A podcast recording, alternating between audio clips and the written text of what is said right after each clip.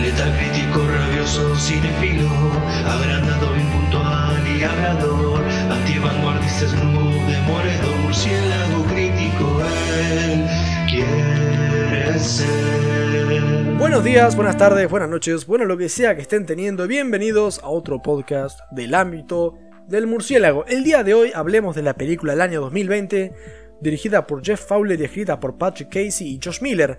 Hablo por supuesto de Sonic, protagonizada por James Marsden, Jim Carrey, Ben Schwartz, Chica Hunter, entre otros. La sinopsis nos devela. Sonic intenta navegar por las complejidades de la vida en la Tierra con su nuevo mejor amigo, un humano llamado Tom Wachowski. Pronto deben unir fuerzas para evitar que el malvado Dr. Robotnik capture a Sonic y use sus poderes para dominar el mundo. Este Robotnik es un Gede.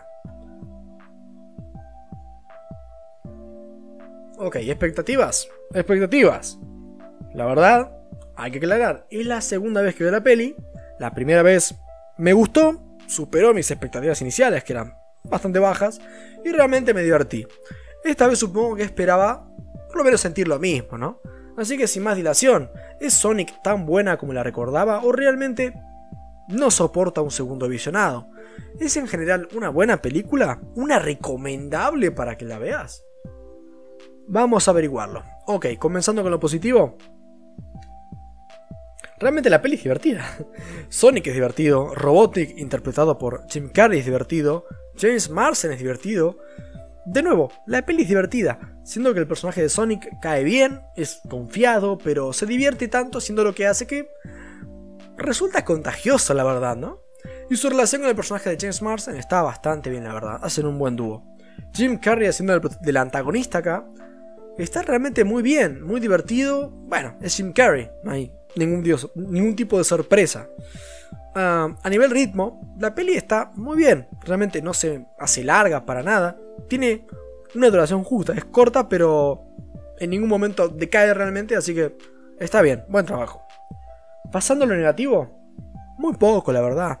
Por ahí a veces algún mini conflicto entre estos dos amigos, Sonic y, y Lord Donna, que bueno, como le llaman a, como Sonic le llama a, al personaje de James Marsden.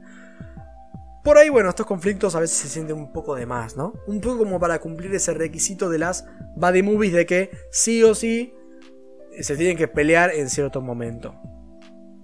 Más negativo, la verdad no se me ocurre nada más realmente. ¿Es un 10 la película? Ni cerca.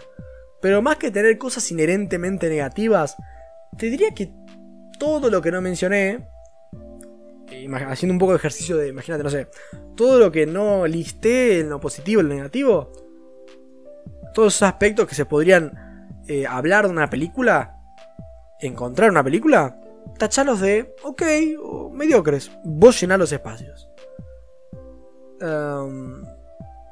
En resumen y para finalizar, una peli familiar que, sin escapar de las convenciones típicas, las usa bien y con la suficiente autoconciencia no se mete en la boca más de lo que puede masticar. No se mete en, conflicto las peli. En lo personal, Sonic no me parece una obra maestra, pero para ver solo o con amigos y tener una diversión tan veloz que llega a ser sónica, está más que bien. Le doy un 7.6 y a ustedes les agradezco mucho por haber escuchado hasta acá. Buenas noches. Boxy Batman.